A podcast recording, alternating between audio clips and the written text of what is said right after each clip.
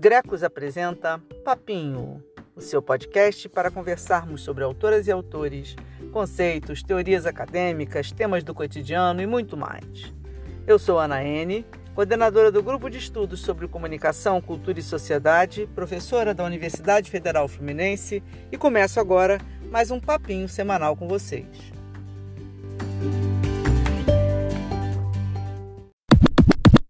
Aí, minha gente, mais uma vez gravando no áudio esquisito, mas como ninguém reclamou do papinho anterior, vamos que vamos, tá? Preparados, coleguinhas? Hoje é papinho denso sobre esse francês leonino, o poderoso, complexo e maravilhoso Pierre Bourdieu. Tem gente que tem trauma, acha difícil de entender. Pô, vem comigo, gente, que é hoje que esse inferno desse trauma acaba. Bora entender Bourdieu, minha gente, vem comigo. Presença certa em todos os meus cursos e no meu coração, meu burdiezinho foi o tema do meu primeiro Cozinhando Com. Lá eu falei sobre representação, identidade e região, muito importante para quem quer pensar espacialidades, por exemplo. Fiz inclusive para apoiar o curso de Teoria das Territorialidades que eu dei no PPCUT nesse ano de 2020 louco. Eu vou recuperar um pouco da questão da representação aqui no papinho de hoje, mas a ênfase vai ser no conceito de distinção e seus conceitos correlatos: gosto, hábitos, tipos de capital, estilo de vida.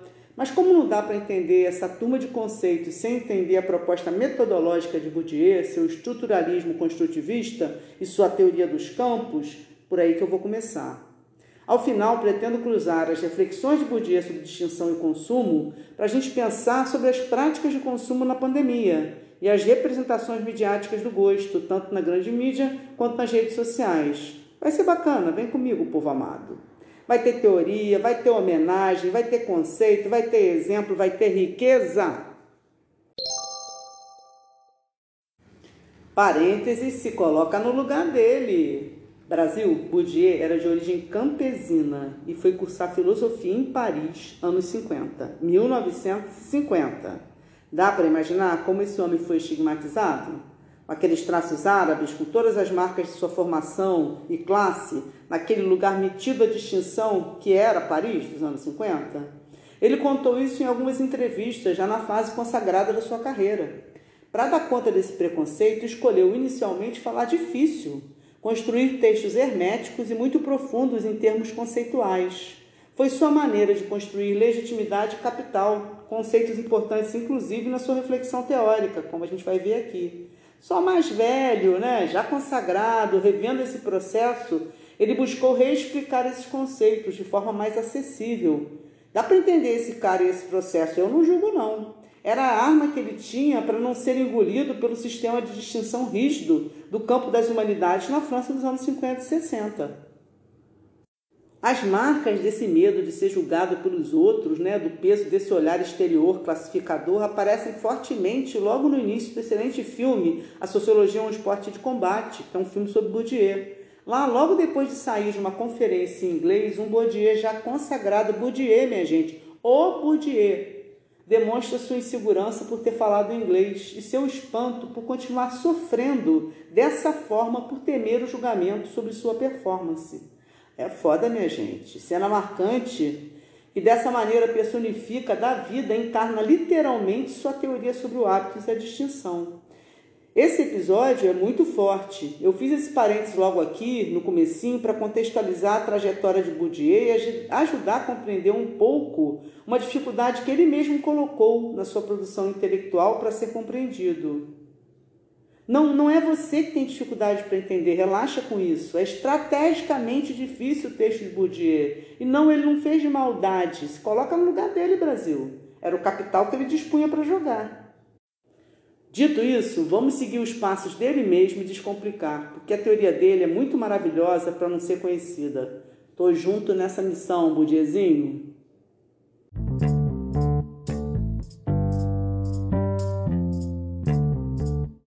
Isso explicado, vamos começar falando da teoria dos campos e dos espaços sociais em Bourdieu. Para ele, a sociedade precisa ser compreendida como um espaço social, análogo ao espaço físico, geográfico. E essa analogia se dá de várias formas. Eu vou explorar dois pontos aqui hoje. Vou começar pelo ponto 1. Um. Em primeiro lugar, essa analogia se dá da forma simbólica mesmo, ou seja, assim como o espaço físico é dividido em vários outros espaços, campos, ou seja, loteado em estruturas menores, o espaço social também é, entre aspas, loteado, dividido em campos, cada campo ocupando um lugar no espaço geral. Por exemplo, os campos econômicos, políticos, culturais, educativos, religiosos existem na nossa sociedade. E esses campos são também espaços, também estão divididos em campos menores. Vou seguir exemplificando. Vamos tomar como exemplo o campo educativo. Ele vai ser dividido em campos diversos, governamentais e particulares, instituições de ensino superior, médio, fundamental e por aí vai. E também dentro desses campos há outras subdivisões, outras partições. Vou seguir no exemplo do campo educativo, tá? O campo educativo, como eu falei, vai ter várias subdivisões, uma delas é o campo universitário. O campo universitário também vai ser dividido, por exemplo, entre instituições particulares e públicas.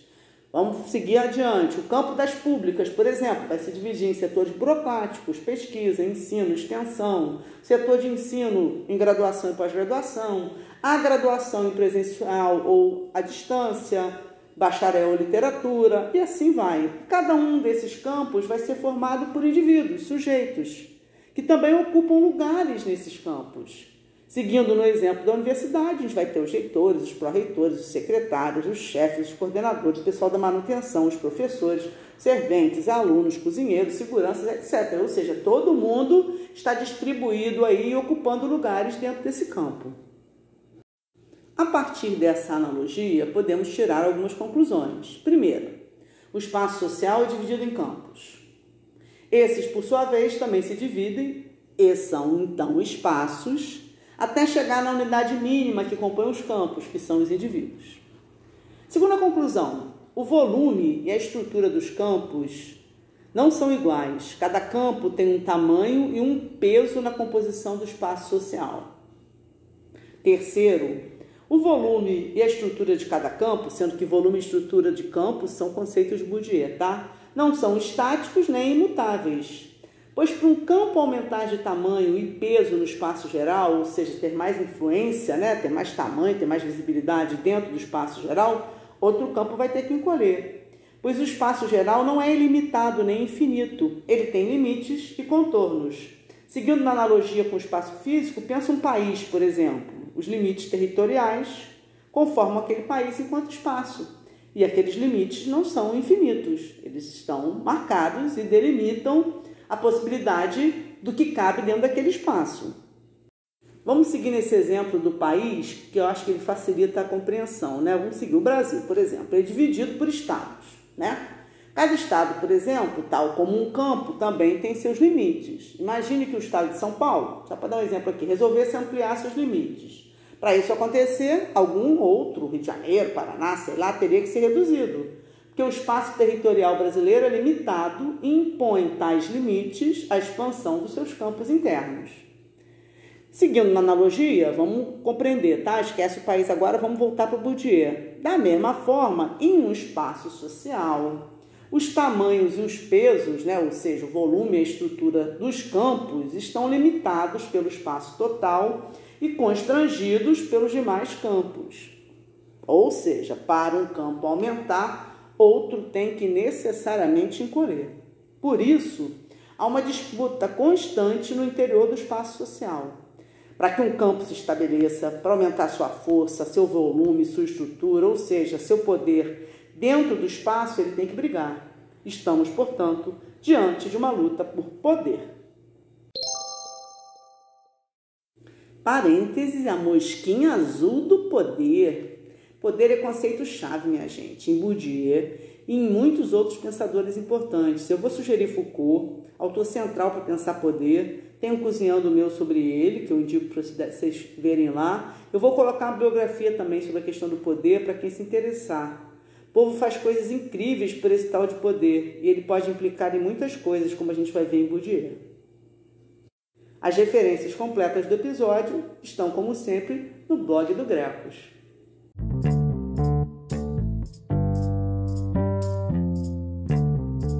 Continuando, vou ainda apresentar algumas conclusões. Já apresentei três, tá certo? Então vamos pensar aqui seguindo Bourdieu. Quarta conclusão que permite a gente pensar a partir lá da teoria dos campos de Bourdieu, tá? Bourdieu explica que a luta é por autonomia, pois os campos têm regras próprias.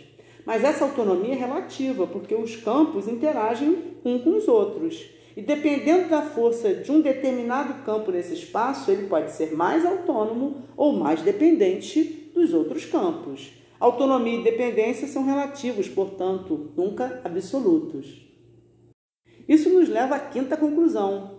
Assim, os campos não são fixos, não estão dados, estão em disputa constante por poder. Poder de quê? Poder principalmente de ocupar um lugar uma posição de destaque na composição do espaço e influenciar na estruturação desse espaço. Pois para Bourdieu são os campos que estruturam o espaço. E o espaço é, portanto, atenção, uma estrutura estruturada.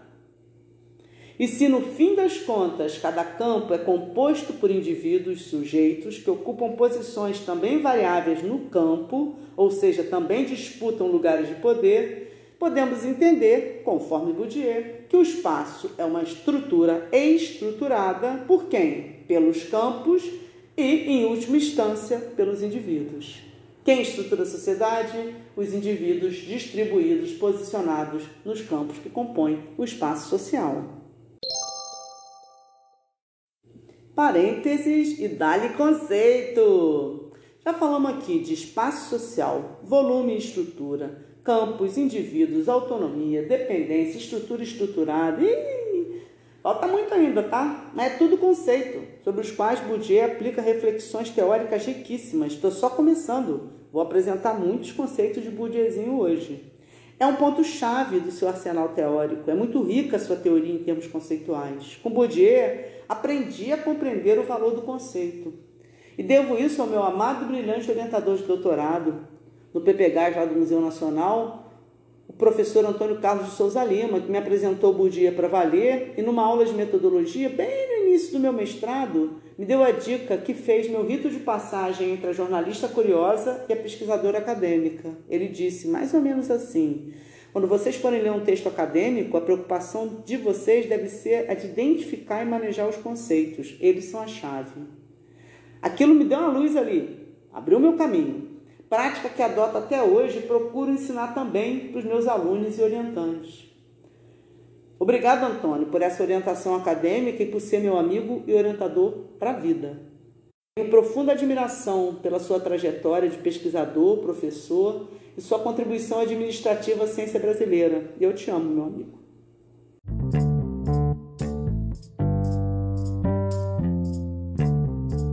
Pois bem, já entendemos que a sociedade, enquanto espaço social, é uma estrutura estruturada pelos sujeitos e pelos campos, que por sua vez também são estruturados, tanto pelos sujeitos quanto pelo próprio espaço social. Mas quem criou os sujeitos, gente? Ou eles são totalmente livres, autônomos, fazem o que bem entendem? Ah, ah. Quando a gente nasce, o mundo já está dado, né, gente? A gente já herda lugares sociais muito cristalizados, posições de classe, de gênero, de raça, etnia, valores culturais, morais formatos semânticos, estilos de vida, padrões, campos firmemente fixados na estrutura social. Por exemplo, no sistema capitalista, o poder monetário é exterior a nós e é um constrangimento social com o qual temos que lidar desde que nascemos, queiramos ou não. Portanto, a autonomia e a dependência dos sujeitos também são relativas. Relativas ao quê? Ao peso e à força que eles têm no campo. E muitas vezes esses elementos já estão estruturados e constrangem os sujeitos a assumirem determinadas posições no campo, impedindo uma maior mobilidade, impedindo seus movimentos. Ou seja, os campos e os sujeitos também são estruturados. Por quem? Pela sociedade, pelo espaço social, pelo peso e volume dos campos que existem antes e além de nós, sujeitos. Portanto, a sociedade, atenção, é uma estrutura estruturada. Por quem? Pelos campos e pelos sujeitos. Mas também é uma estrutura estruturante. De quem? Quem que ela estrutura? Os sujeitos e os campos. Ou dito de outra forma, os sujeitos São estruturas estruturadas por quem? Pela sociedade, pelos campos, mas também são eles que estruturam a sociedade com suas lutas para mudar as suas posições. São, portanto, estruturas estruturantes de quem? Dos campos da sociedade. Chegamos agora ao rolo que eu espero ter resolvido com a minha explicação do que seria para Bourdieu a estrutura estruturada e a estrutura estruturante. Sociedade e indivíduos, mediadas pelos campos, são ambos estruturas estruturadas e estruturas estruturantes. É a estrutura social, ou seja, a sociedade que estrutura os indivíduos, mas também são os indivíduos que estruturam a sociedade. Esse é o rolo central que permite a gente compreender tanto o peso da estrutura quanto as mudanças, as lutas, as transformações. Amo o Budia quando ele explica isso, amo. Parênteses, John Travolta confuso. Ai, que inferno esse negócio de estruturante estruturado. Tá todo mundo se perguntando. Não se deixe levar pelos termos confusos. Foco na lógica e na etimologia. Aí tá a chave do estruturalismo construtivista de Bourdieu. É estruturalismo, porque ele entende que a sociedade funciona como uma estrutura que tem peso sobre os sujeitos, criando formas de constranger os sujeitos assumirem posições de classe, de raça, de gênero, de geração, de etnia, etc. e tal. Por isso, ela é sempre, a sociedade, uma estrutura estruturante. Olha o sufixo povo, esse ante vai designar agir sobre algo. Por exemplo, refrigerante é o que refrigera, Refrescante é o que refresca, desodorante é o que desodora, tira o odor, o cheiro. Portanto, estruturante é o que estrutura, é o que age sobre os indivíduos para estruturar suas vidas de acordo com os padrões, as convenções, as normas, ou seja, o peso da estrutura sobre as vontades individuais.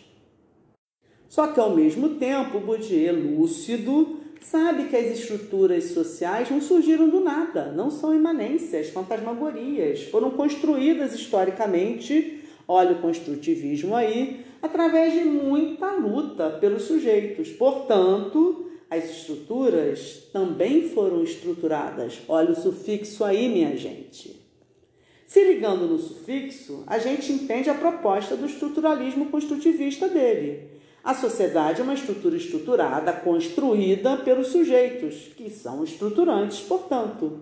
Mas, ao mesmo tempo, a estrutura social, através das instituições sociais e dos campos, também age sobre os indivíduos, ou seja, também é estruturante, construindo as formas sociais pelas quais os sujeitos vão agir.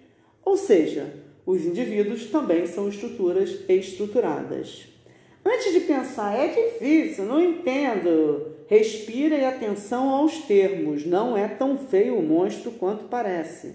O que ele está dizendo, no final das contas, é: nem a sociedade, nem o indivíduo são naturais, imutáveis, prontos, fechados. Tanto a sociedade quanto cada um de nós foi construído socialmente, através de processos complexos e muita luta tanto a sociedade quanto o espaço social, quanto os campos em que espalhamos as nossas instituições sociais, por exemplo, Estado, escola, família, empresa, artes, polícia, igreja, mídia, etc. E nós mesmos, os sujeitos, cada um de nós, somos estruturas. Fomos estruturados, não somos natureza. E não estamos na vida passeio, portanto, podemos reestruturar a sociedade, dar uma nova cara para as estruturas sociais, mexer na composição dos campos. Lá na Idade Média, por exemplo, o campo religioso tinha um peso enorme na estrutura social. Com a modernidade, perdeu espaço esse campo e agora, na pós-modernidade, tenta novamente recuperar um protagonismo nesse espaço social. Ou seja, teve movimento, dialética, luta histórica em torno do campo religioso e continua tendo, porque somos nós, os sujeitos históricos, que construímos a sociedade. Então, há uma disputa permanente entre os espaços sociais e os sujeitos, sendo ambos estruturas estruturadas e estruturas estruturantes. Bourdieu chama seu método de estruturalismo construtivista porque é marxista. Portanto, o peso maior da sua análise vai para as estruturas.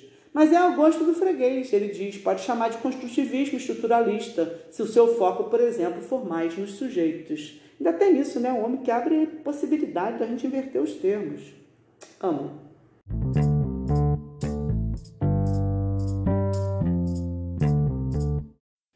Agora vem a questão: como é que o espaço social, ou seja, a estrutura social, estrutura os sujeitos? Tcharam! Através das representações, que para Bourdieu são atos mágicos, atos performativos, que criam e constroem um mundo. Ai, tem um cozinhando meu só com Bourdieu sobre isso. Vai lá olhar, gente. É um ato régio, é um poder de reger. Envolve uma autoridade moral de enunciar e fixar o sentido. E esse ato mágico, que é a representação, impõe princípios de divisão, binariza, delimita, ou seja, dá limites, define, ou seja, dá fines, cria as identidades e as alteridades, diz onde começa e termina cada espaço, cada campo e cada sujeito. As representações são construídas e têm poder estruturante.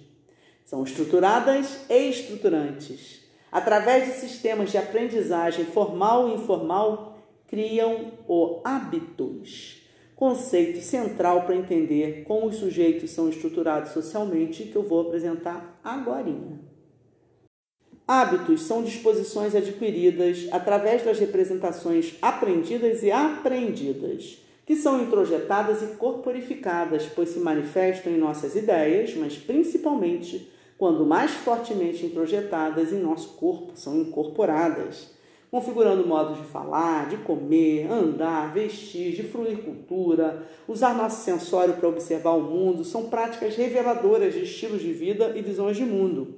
Nas palavras de Bourdieu, em A Distinção, o livro principal que a gente usou para preparar o papinho de hoje, o hábitos é, com efeito, um princípio gerador, ou seja, um princípio gerador de quê? De práticas objetivamente classificáveis, ou seja, é uma estrutura estruturante. Só que, ao mesmo tempo, o hábitos é um sistema de classificação de tais práticas, ou seja, é também uma estrutura estruturada.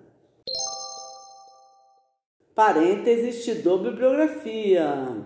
Bourdieu foi objeto de um mergulho nosso no Greco, no grupo de estudo, né? A gente leu e discutiu vários dos seus trabalhos, fizemos um ciclo Pierre Bourdieu, com muita atenção aos conceitos, né, como já falei aqui.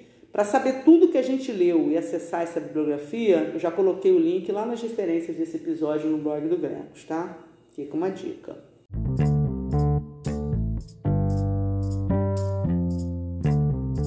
O hábitos, portanto, cria marcações na consciência e nas práticas corporais, marcações de classe, de gênero, de raça, etnia, geração e outras. Essas marcações posicionam os sujeitos a partir de sistemas de classificação, vão sendo geradas formas de distinção social, que são fundamentais para estruturar e posicionar os sujeitos no espaço social. Os sistemas de distinção são, portanto, princípios de, de tracinho visão, divisão. São mapas de conduta, de separação, de localização e se manifestam através do hábitos, que, por sua vez, é adquirido através das representações. Disputar as representações, o poder de construir os sentidos é, portanto, central na luta por poder. Pois quem controla as representações controla o sistema de criação do hábitos, e quem controla o hábitos controla as formas de classificação e distinção, ou seja, controla a divisão do espaço social em sujeitos e campos distintos. Nesse jogo de disputas pelo poder de representar, de estruturar o hábitos, os corpos e os sistemas de classificação, cada um vai dispor das armas que tem. Estou chamando de arma aqui os recursos, né? as táticas, as estratégias, as ferramentas, os instrumentos que a gente tem para participar dessas disputas. Bourdieu vai denominar tais armas, tais recursos, tais estratégias como tipos de capital. E vai construir uma tipologia ideal, a la Weber, né? Escuta lá o papinho 4 Vai construir uma tipologia ideal de quatro tipos de capital, que, como toda tipologia ideal, esses tipos não existem puros, se encontram misturados e podem mudar de sociedade para sociedade, situação para situação, variando no tempo e no espaço, portanto, são sempre históricos, não são fixos, não são eternos. Parênteses, bora misturar, povo! Bourdieu é marxista, sempre deixou isso muito claro. Mas de forma diferente de muitos outros cientistas sociais, não tem obsessão num só autor, não, ao contrário. Ele indica que encara os clássicos da sociologia, Marx, Durkheim, Weber, dentre outros, como companheiros de viagem. De um pega o cantil, de outro a bússola, do terceiro o mapa e por aí vai. Assim, ele vai produzir um arcabouço teórico riquíssimo, que mistura conceitos dos três de outros, como na própria concepção de estruturalismo construtivista. Sou fã. Eu acho importante assumir o hibridismo cultural para dar um pau nas pretensões à pureza e exclusividade. A vida mistura, gente. A gente pode colocar esse povo teórico para dialogar, deixa as pessoas, gente. Vamos lutar para transformar também o gessamento acadêmico. Como diz Rumi Baba, citando Salmon Rushdie, Hibridismo é blasfemar, blasfemar é sonhar.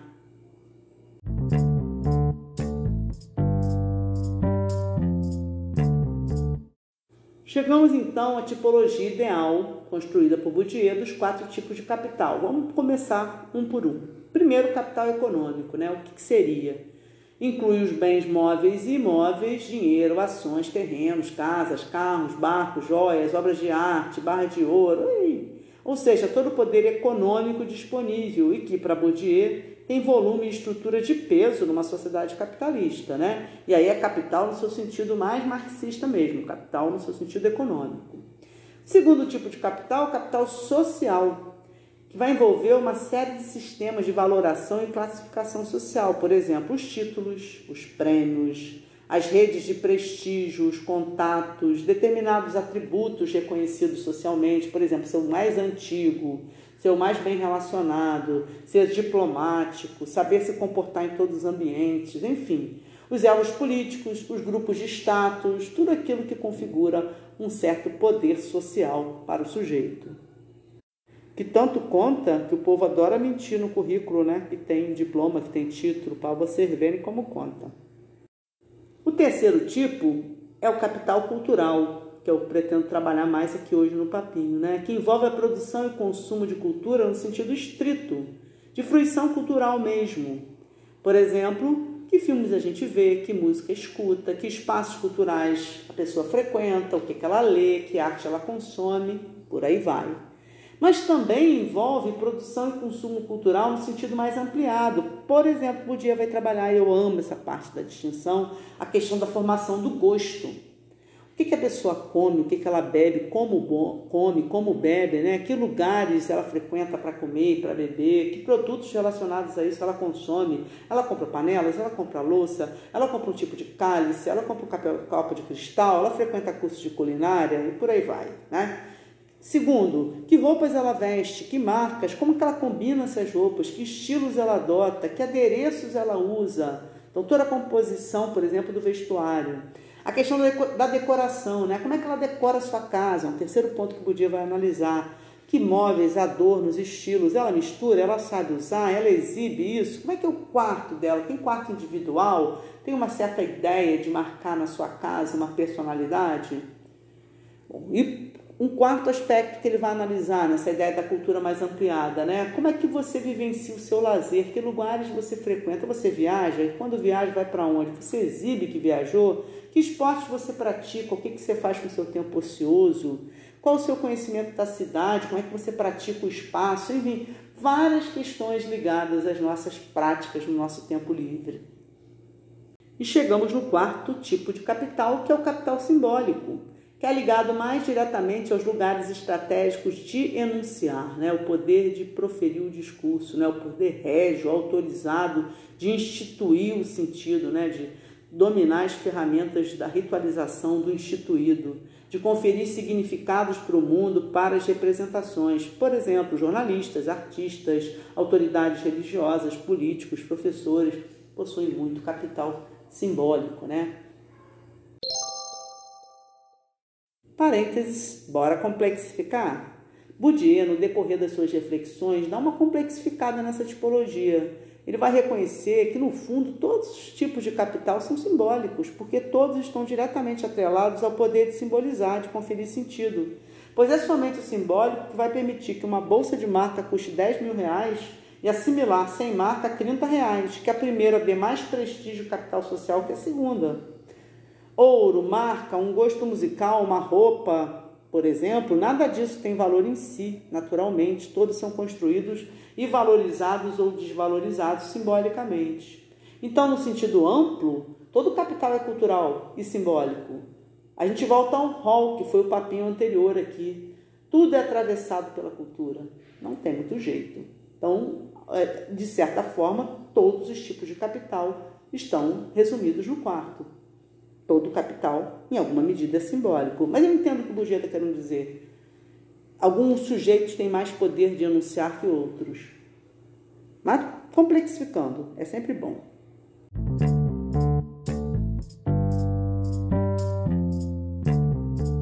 Chegamos então ao tema central do nosso papinho de hoje, o gosto. Que ao contrário do que se imagina, não é natural, não é pessoal, mas é conformado pelo hábitos. O gosto, portanto, é uma estrutura estruturada, construída socialmente, que cria um sistema classificatório que age como classificador, posicionando e classificando sujeitos a partir de suas práticas em termos de gosto, criando sistemas de separação, de inclusão e exclusão, de divisão, de distinção. Gosto não é brincadeira, não. Parênteses, Zimmel explicou esse negócio né, de ser original e ao mesmo tempo ter o gosto igual dos outros é um jogo constante de constrangimento e inovação, né? Zimmel chama de dualidade constitutiva do sujeito moderno, buscar singularizar-se, mas ao mesmo tempo ser gregário, né, ter a aprovação do grupo. Para ele, a moda é o melhor exemplo disso, nos convocando à originalidade, à mudança sazonal e ao mesmo tempo nos submetendo ao crivo do julgamento alheio. Porque veja a contradição: aquele que não segue a moda e expressa, entre aspas, seu gosto, vai ser classificado como sem gosto. Portanto, é uma tautologia armadilhosa, né? Zimil sacou isso bem sacadinho.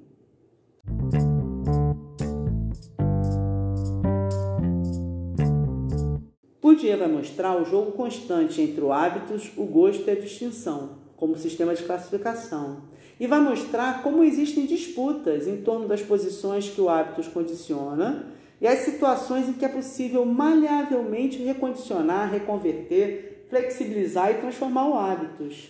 Nas análises que ele faz da sociedade financeira dos anos 60 e 70, que está lá no livro de extinção, ele mostra como os tipos de capital vão ser manejados e valorizados de acordo com as frações de classe e os atravessamentos múltiplos. Por exemplo, o peso do capital econômico vai ser maior, ele mostra, onde você tem menos escolaridade, nas frações médias entre profissionais liberais e professores, por exemplo, o capital cultural já tem mais peso. Isso mostra o caráter dinâmico que os tipos de capital possuem e como isso é relacional e não fixado. Parênteses te dou exemplo. Bourdieu distribui muitos exemplos interessantes no decorrer das quase 600 páginas da edição brasileira de A Distinção, né? resultado de uma pesquisa longa que ele fez sobre hábitos e gosto. Né? Ao falar, por exemplo, dos hábitos alimentares, ele compara o consumo de um almoço de domingo, por exemplo, numa família operária e com um casal de classe média. Ele vai dizer que no almoço da família operária, grosso modo, né, você vai ter comida farta e gordurosa, a presença de carne vermelha, quase sempre consumida pelos homens, que precisam mais de proteína pelo tipo de trabalho que exercem. Você vai ter família grande e mesa grande, com muita comida. É de bom tom repetir e não se deve levar comida, ainda que uma sobremesa ou um vinho, para a dona da casa de presente, porque isso pode ser ofensivo. E quando ele diz o jovem casal, oriundo das camadas populares, ascende socialmente e passa a viver no seu apartamento de classe média, já dentro de um, de um padrão de classe mais liberal, né, de status médio, os almoços de domingo se reconfiguram, são com um ou outro casal, comida frugal, mais saladas e menos proteínas, não é de bom tom repetir ou passar horas na mesa, a comida não é tão farta, e é educado e conveniente que se leve algum presente para complementar a refeição, um vinho, um doce, enfim. Esse é só um dos exemplos que ele apresenta, né? De comparação, é riquíssimo, vale muito a leitura para entender como ele mapeia nessa extensa pesquisa as performances do gosto.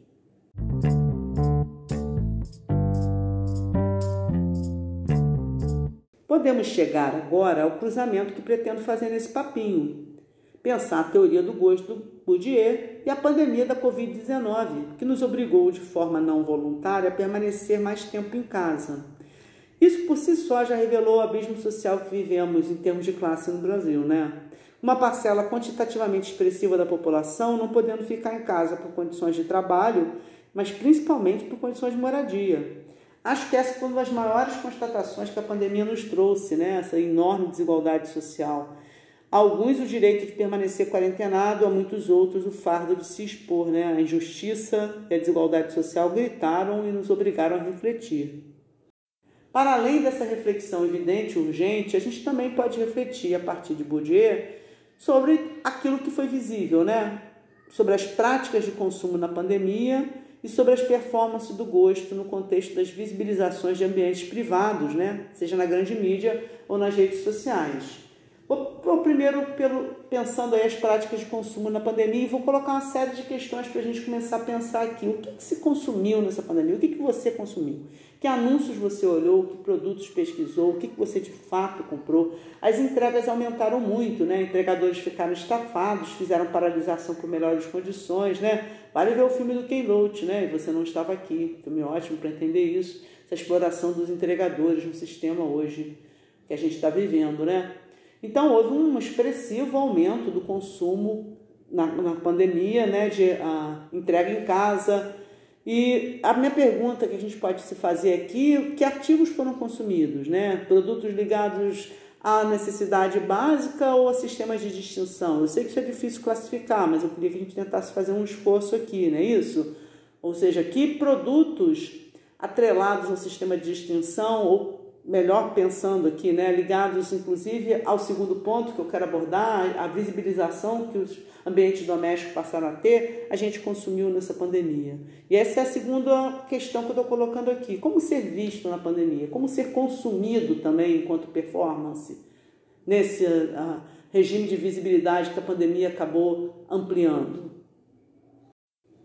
Agradeço a Dani Brasiliense pelo papo que a gente teve sobre isso, né? sobre as pessoas, por exemplo, que mostravam suas casas e pessoas que, tendo que ficar em casa, só postavam fotos anteriores da sua vida no espaço público ou em viagem. Né? Então, o que, o que se quis mostrar e o que se quis esconder, né? o que, que foi uh, escolhido para ser visibilizado e o que, que foi escolhido para ser invisibilizado. Né? Qual o controle em termos de evasão de privacidade, julgamento do gosto essas performances né, criaram, né? O que se exibe como fundo nas lives, por exemplo?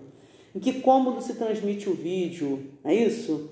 Um caso eloquente, por exemplo, foram as estantes de fundo das lives, né? O que estava nas estantes das pessoas? Eu acho que tudo está diretamente ligado Há várias coisas que a gente vem discutindo aqui. A sociedade do espetáculo, do Debord, que foi o papinho 7, a construção da performance, do Goffman, que foi o papinho 8, e o conceito de representação, que foi o papinho 9, com Stuart Hall. E eu vou voltar à questão da estante. Né? O que, que se exibe nas estantes que estão ao fundo? Né? São livros? São enfeites? Que livros? Que enfeites? Com que arrumação? O que, que você bota em evidência? O que, que você mascara? Que, quais são as suas intenções, suas intencionalidades? Em termos expressivos ali, que impressões você quer causar, não é isso? E as estantes permitiram a conjugação de formas de capital muito diversas, né? Capital econômico, capital social, capital cultural e capital simbólico, obviamente, nas composições desses fundos, que eu acho que vale a pena a gente discutir. Parênteses, te dou humor. Porta dos Fundos fez um vídeo debochando disso, né? Do comentarista que só tinha livros no tablet e aí não tinha o que exibir, né? É um vídeo que vale a pena ver, que é engraçado e mexe um pouco com essa necessidade da exibição. Criou-se nas redes, por exemplo, a prática da estanteologia. Uma brincadeira, né, com uma nova ciência, né, de estudar e observar as estantes ao fundo, né? Então, a partir disso, foram feitas várias análises das estantes, né? Todas muito engraçadas. O perfil no Instagram criou uma nova forma de arte, a decoração condominial, fazendo análise de arranjos decorativos das portarias de prédios, como se fossem galerias de arte. Teve muita meme com a falta de livro nas estantes ou estantes fakes de fundo do Google, por exemplo. Tá? Isso atrelou-se, inclusive, a vários políticos. Né? A luta pela construção da distinção Inclui também estratégias de ridicularização, como formas de deslegitimar certas práticas. Assim, rir do outro também é um tipo de capital simbólico. Fica a dica.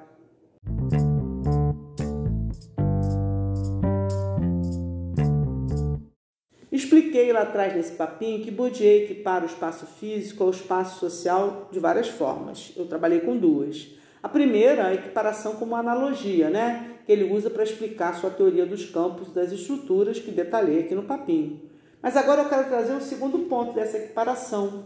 O fato dos tipos de capital utilizados no espaço social interferirem também no espaço físico, consagrando ou estigmatizando lugares e sujeitos que nesses lugares transitam.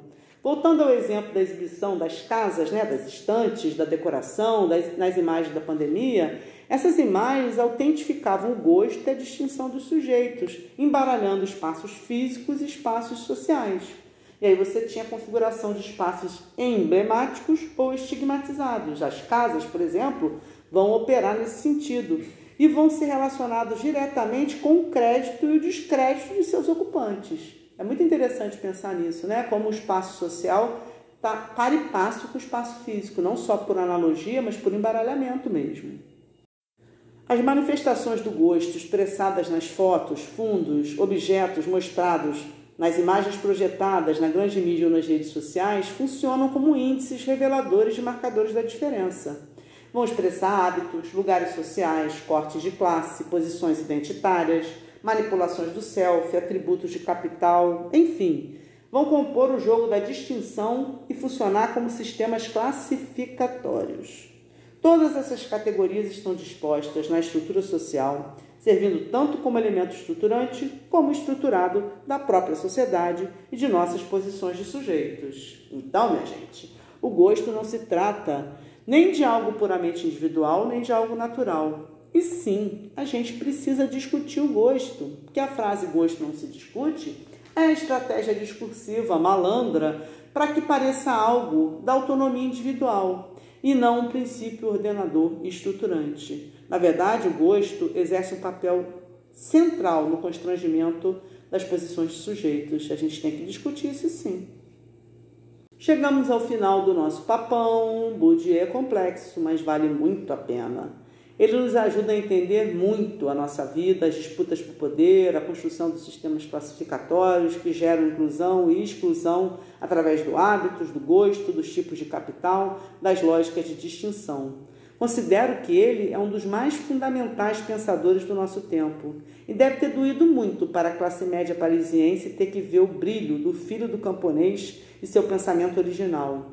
Por isso, entendo perfeitamente as estratégias de Bourdieu e suas preocupações teóricas. A gente faz ciência para lidar com o que nos afeta, lição para não esquecer. E eu fico aqui imaginando como seria a estante de Bourdieu nessa pandemia. E aí, o que, que vocês acham?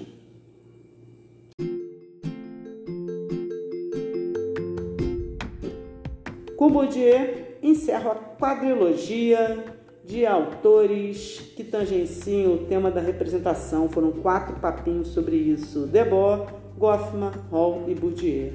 No próximo papinho, vamos falar do lugar-chave no mundo moderno em que as representações residem, a cultura de massas. Para isso, vou falar sobre Edgar Morin. Aguardem no local que eu estou chegando.